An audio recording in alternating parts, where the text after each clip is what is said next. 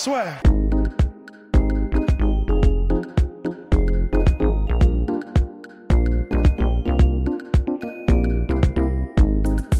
Bien, bonsoir. Donc c'était c'était La conquête, La épisode conquête, 7. Exactement, avec euh, nos superbes accréditations qui vont être du bon endroit. On était, on est donc à Nantes, à la H Arena. Tony Oka a fait le job, mon Bonhomme, mais avant de parler de ça, il y a bien évidemment cette soirée la sueur qui est en préparation. On essaye de pas trop faire. On euh, essaye mais, de mais pas faut trop quand même, être faut quand insupportable, mais il faut quand même. Il faut euh, quand même bah, euh, faire la com dessus. Parce Carrément. a un week-end pour avoir finalement le plus de préinscriptions pour que ça se fasse. 7 décembre, donc combat de Tony Oka, Joshua Ruiz 2 et l'UFC Washington, 22h, 6h du matin à Paris, dans un lieu au cœur donc de Paris, lieu exceptionnel. 6 écrans géants, euh, buffet américain à volonté. à volonté, s'il vous happy hour, des guests, podcast en live. On sera là tous les trois. Et euh, dans les guests, bien sûr, c'est des fighters, c'est des personnalités des sports de combat. Ils sont liés au sport de combat en Exactement. général. ouais. On vous fera participer. Donc voilà, podcast.lasur.com. Envoyez un mail si vous êtes intéressé. Et si tout se passe bien au niveau des préinscriptions, donc dans le courant du week-end, ensuite on lance ça officiellement avec justement un lien pour euh, bah, tout acheter. Et d'ailleurs, c'est oui, c'est 40 euros pour, euh, bah, pour euh, l'entrée, tout compris. Pour la bouffe, l'entrée, les Voilà. guests, le spectacle et notre agréable compagnie, s'il vous plaît. Exactement, et des goodies qui seront très intéressants. Donc voilà, donc si ça se passe bien, là on a déjà un certain nombre de personnes qui sont intéressées. Si ça monte, tout est offici- officialisé pardon, la semaine prochaine, donc première semaine d'octobre. Voilà, podcast en base, la sur.com. Bien. Donc commençons, mon cher Poilemso. Tony Oka qui s'impose euh, bah, dès qu'il a accéléré prévu, en contre fait, euh. Michael Wallish. Ouais, ouais. Falish. Petit round d'observation, le temps d'installer son jab, de regarder à peu près euh, l'arsenal de Wallish, ce qu'il peut faire, ce qu'il peut pas faire. Euh, et puis après, il a commencé à accélérer, à appuyer un peu plus fort les coups. Euh, il a trouvé la solution euh, troisième round quand il a commencé à, à déclencher les uppercuts. Là, euh, Wallish était complètement perdu. euh, il c'était, euh, c'était un peu trop pour lui. Quoi. Enfin, c'est... De toute façon, Tony dit quand il a vu que c'était pas bien méchant en face, c'est là qu'il Il peut pas s'en empêcher. Eh hein. oui, c'est Petit plus fort tacle. que lui. C'est plus fort que Ouais. lui. Bon bah d'ailleurs les- le public nantais ne s'y- est pas trompé parce que c'est le seul moment où il a un peu hué Tony Oka. Que- Légèrement, oui. mais on a eu un autre, euh, un autre exemple. euh, Juste avant, bah, déjà pour finir juste sur Yoka, c'est vrai que le problème de ce genre de combat contre un gars qui était classé, donc Michael Wallish, classé 90e mondial, il avait certes un bilan intéressant, mais on savait qu'il n'avait rien présenté comme adversité. Il se fait terminer au troisième round. Comme l'adversaire précédent de Tony Oka, on n'a pas vraiment appris de choses sur Tony Non, là. non, non, non, non, euh, non, pas grand chose. En fait, il a toujours un peu ce, ce côté un peu diesel de, de prendre un round, voire deux d'observation, et puis de commencer vraiment à accélérer, à déclencher à partir du troisième, quatrième, quand il est vraiment sûr, sûr qu'il n'y a pas de risque en face, en fait. Euh, c'est pour ça qu'il faut attendre encore de voir euh, euh, face à une véritable adversité pour savoir vraiment comment il gère dans ces cas-là, quand il n'a pas le temps d'installer sa boxe et son rythme de la façon dont il le voudrait. On l'a juste vu être touché. Bon, finalement, c'était Une fois, Une mais il n'a pas bronché, donc... Une- euh, Voilà. Bref, réponse finalement sur le vrai état de forme de Tony Oka le 7 décembre lors de la nuit blanche la sueur. Oui, Où là vous serez avec nous pour voir si finalement Tony Oka est tough des très grands. Bien, donc juste avant il y avait le Common Event pour le titre de champion de France avec Kelly Conky qui affrontait Loïc Tajan. Tajan Taj- Taj- Tajan. Oula, je Oh veux pas écorcher son nom, hein. Tajan. D'autant qu'il nous a conquis, et oui, Loïc. et euh, oui, et il a conquis Ellie également et oui, alors le public était en faveur euh, de conquis, il était conquis par conquis. complètement. Et euh, Tajan, il a montré qu'il avait du cœur, Ouais. il a mis la pression euh, à Eli Conquis. Bon, il a été euh, ce qu'on appelle en anglais outboxé, c'est-à-dire qu'il a pris plus de coups. Et généralement, en fait, même si c'était lui qui mettait la pression, euh, il était quand même victime de la boxe de, de Conquis. Mais en revanche, les coups les plus durs et les plus marquants et les moments les plus euh, décisifs du combat, c'est véritablement Loïc Ta- Tajan, Tajan du coup, euh, qui les a euh, réalisés. Euh, il a plusieurs fois coincé contre la corde euh, Eddie Conquis. On peut regretter, euh, je, je pense que, tu es d'accord avec moi, qu'il n'ait pas su euh, varier les zones de frappe à ce moment-là. ouais. Parce qu'il il arrivait à toucher Conquis, mais jamais vraiment honnêtement, parce qu'Eddie Conquis avait des bons mouvements de tête et une bonne boxe défensive, même contre les cordes.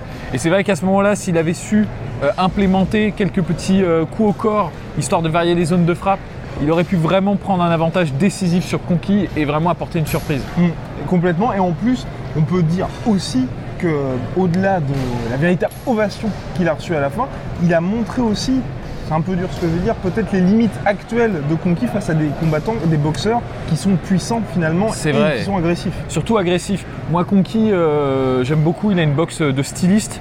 Mais euh, le, le problème, c'est qu'il manque, à mon sens, un peu de mordant euh, dans, dans son punch. Et c'est vrai que euh, très rapidement, Loïc Tajan a su qu'il risquait pas grand-chose, même s'il s'est fait toucher très proprement Ouais. à plusieurs reprises. Mais il n'y a jamais vraiment un moment où il a été blessé.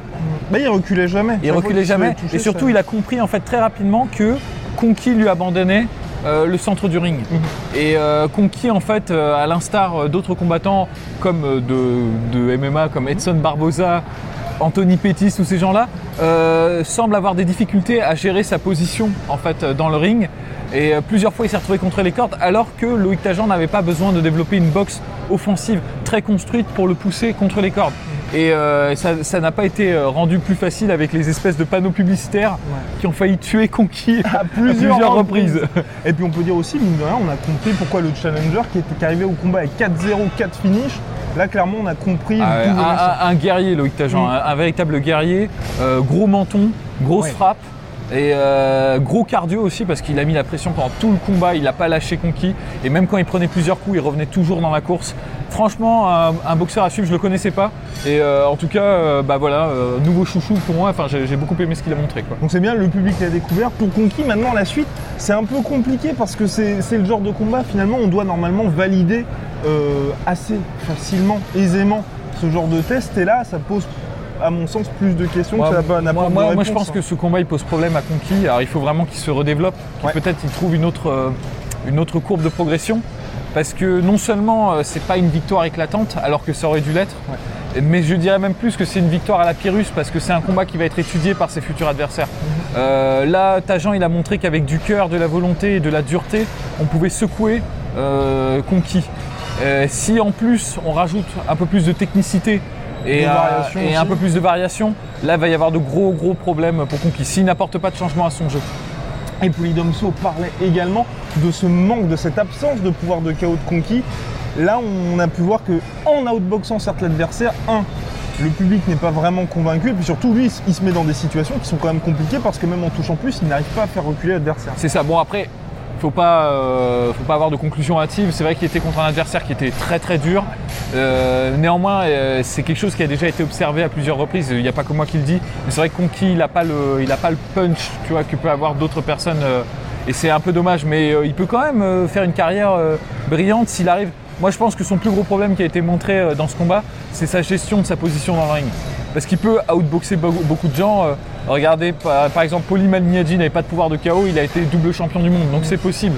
Mais euh, il faut, à mon avis, qu'il ne se retrouve pas dans des situations comme il s'est retrouvé euh, ce soir. Ouais, alors que Poly Domso a un énorme pouvoir de KO, mais a préféré, préféré une autre carrière. Bien. C'est ça. Et il y avait également Suleiman Sissoko, donc celui vé- véritablement pour lequel on croit énormément Ouais. pour les chances de titre, qui est par contre dans une catégorie extrêmement chargée, et donc là qui affrontait un russe expérimenté, véritable vétéran, et comme il l'a dit à la fin, Suleiman, bah, il avait la tête dure et il s'est fait vraiment mal aux mains parce qu'il est passé à chaque fois 2-3 coups du finish, alors que l'autre en toute Ouais. humilité s'en est sorti. Véritable vétéran, parce que à chaque fois que- qu'il était débordé et qu'il aurait pu être vraiment en situation d'arrêt de l'arbitre, toujours il avait le bon, le bon réflexe, soit d'accrocher euh, Sissoko, soit de remiser, soit de sortir de la distance de frappe. Il n'a jamais été statique en fait. Et plusieurs fois quand il s'est fait toucher durement, notamment au corps, à plusieurs reprises, à divers moments dans le round, il a toujours su répliquer suffisamment au bon moment pour relancer le combat. Et même il a même su prendre des temps de pause euh, qui lui ont permis de terminer le combat. Donc on voit pourquoi, on comprend pourquoi ce, combattant, dont j'ai plus le nom en tête euh, malheureusement, mais euh, avec tout le respect que j'ai pour lui, on comprend pourquoi ce combattant n'avait jamais été fini avant la limite. Et même face à un boxeur hors pair comme Sissoko, qui a globalement vraiment contrôlé le combat, il a su quand même terminer avec les honneurs, parce que je trouve qu'il a montré certaines choses intéressantes contre Sissoko tout de même. Même si, dans le général, c'est Sissoko qui a largement dominé la rencontre. Là, vous pouvez vous dire, c'est effectivement le bordel niveau son. En effet, ils sont en train de tout démonter derrière nous. Donc euh, ceci explique cela. Et ceux qui écoutent le podcast en audio, voilà, on est donc toujours à la HANA. On va bientôt se faire virer bien. Donc pour Suleiman maintenant, la question c'est où va-t-il boxer, mon cher Polydomso Parce qu'il a le choix le 7 décembre. C'est soit Joshua Orvis pour lui parce qu'il est managé donc par, euh, Par Joshua, Joshua. Alex, ah, hors de France, ou Sharing Star à l'Accor Hotel Arena. Toi, tu t'es à sa place, tu privilégies quoi? Oh, je me dis, euh, je fais le dernier combat avec. euh, alors, je vais me faire tacler pour dire ça, mais je fais le dernier combat avec euh, Yoka ensemble. Parce Ouais. que de toute façon, Yoka va partir ensuite. Et donc, du coup, on reste un peu dans le team spirit. Mhm. quoi.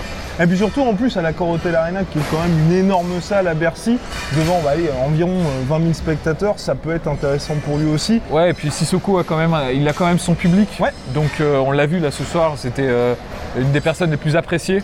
Euh, et je pense que c'est pas mal de, de remplir les accumulateurs de confiance Mhm. avant de partir euh, en terre étrangère. Quoi. Ouais, et puis surtout qu'il a dit qu'il voulait euh, un titre finalement, euh, une, une ceinture pour la suite. Donc c'est vrai qu'un un titre européen ou quelque chose comme ça, ça peut être intéressant à Paris. Surtout qu'en plus, entre être en Arabie Saoudite, certes, on va être regardé par tout le monde sur DAZN, plus tous les médias qui s'arrachent finalement les droits Ouais. télé.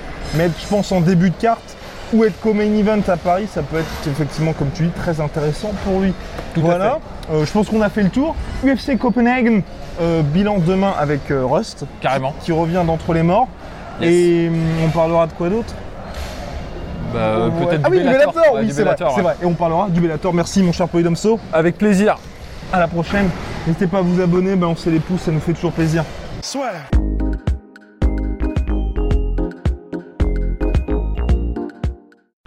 Et voilà, c'est la fin de votre épisode du podcast La Sœur. Si ça vous a plu, n'hésitez pas à nous mettre les 5 étoiles sur Apple Podcast ou sur Spotify. Vous pouvez aussi nous laisser un petit commentaire, ça nous aidera beaucoup. Et si vous voulez aller plus loin avec nous, vous tapez La Sueur sur toutes les plateformes ou sur les réseaux sociaux, vous nous trouverez. Et là, vous nous écoutez très certainement en audio. On est aussi en vidéo sur YouTube, mais également sur Snapchat. Là encore, vous tapez La Sueur et on sera là. Merci de votre fidélité et à très vite pour de nouvelles aventures.